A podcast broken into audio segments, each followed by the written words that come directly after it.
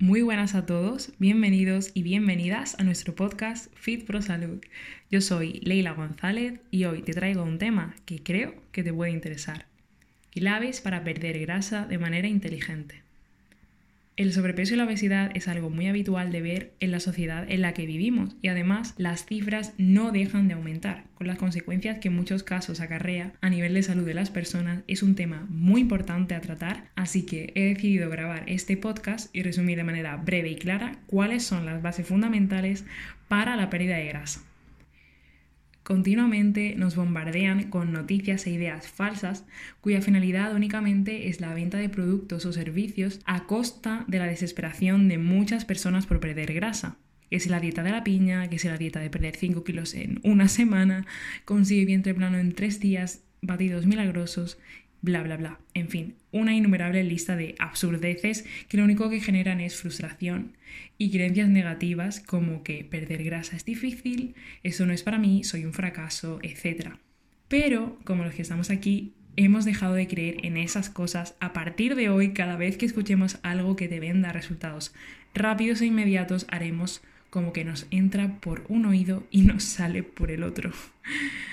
en primer lugar, hay que tener en cuenta que nuestro cuerpo funciona a base de reacciones bioquímicas y muchas de ellas requieren energía, que solemos medir en forma de calorías. Esa energía la obtenemos a través de la comida y aquí entra el primer pilar fundamental para la pérdida de grasa, que es el déficit calórico. Cuando consumimos menos energía de la que gastamos, nuestro cuerpo entra en lo que se conoce como déficit calórico y para conseguir esa energía que le falta recurre a sí mismo, a sus propias reservas, es decir, empieza como digamos a comerse a sí mismo para obtener la energía que necesita. La estrategia más inteligente y efectiva, salvo en casos excepcionales, es generar un déficit calórico moderado, porque de esta manera conseguiremos perder grasa, que es lo que nos interesa, y no perder ni músculo, ni agua, ni glucógeno, ni nada más, minimizando la pérdida del resto de componentes de nuestro cuerpo. Lo que ocurre con las famosas dietas milagro es que sometemos a nuestro cuerpo a un déficit tan agresivo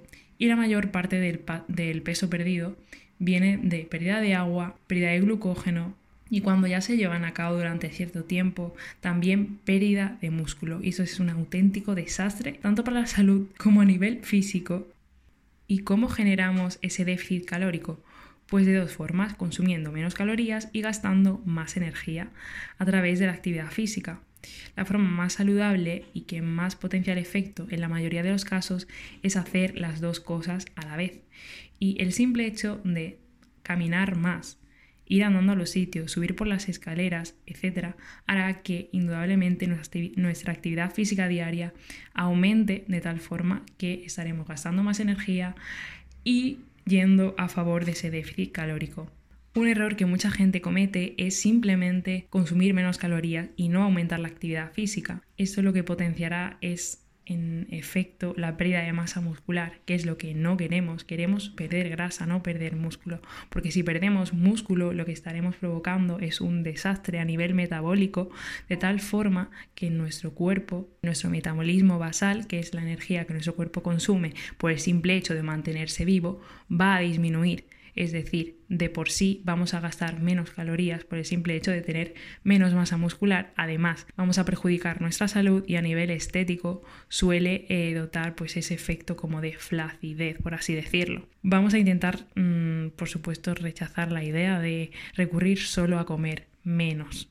El segundo pilar fundamental y mi preferido es el entrenamiento de fuerza. Básicamente, de manera muy resumida y simplista, cuando nosotros entrenamos fuerza, le mandamos a nuestro cuerpo un mensaje que es el siguiente. Esto lo necesito, así que no te lo comas, por favor. si nuestro cuerpo entiende que el músculo lo necesitamos porque lo estamos utilizando, minimiza esa pérdida de músculo. Al entrenar fuerza generamos micro roturas musculares que posteriormente necesitan reponerse y nuestro cuerpo dice, bueno, como este hombre o esta mujer está entrenando, necesito reponer ya de ya estas fibras musculares e intentar mantenerlas para estar preparado para la próxima sesión. Así que este es el mecanismo por el cual nuestro cuerpo mantiene o aumenta la masa muscular explicado para dummies sin entrar en detalles y de la manera más simple posible. El tercer pilar fundamental que va de la mano del anterior es el consumo suficiente de proteína. Para mantener la masa muscular, el consumo de proteína es crucial porque digamos que son los ladrillos, por así decirlo, que construyen la masa muscular. De esta forma conseguiremos un buen aporte proteico para mantener esa masa muscular y minimizar la pérdida de esta, maximizando la pérdida de grasa.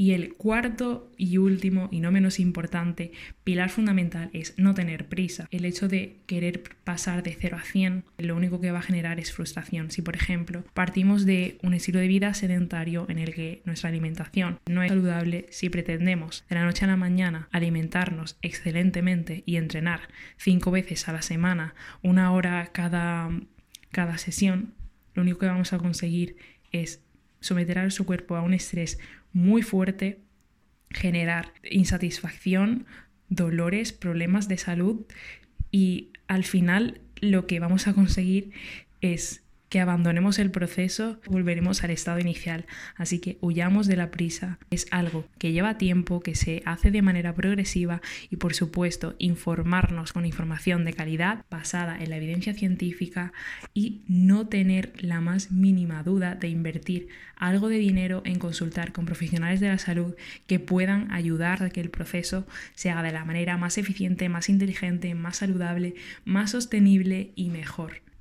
Ya sabes, si te ha gustado, házmelo saber y nos vemos en la próxima. Chao.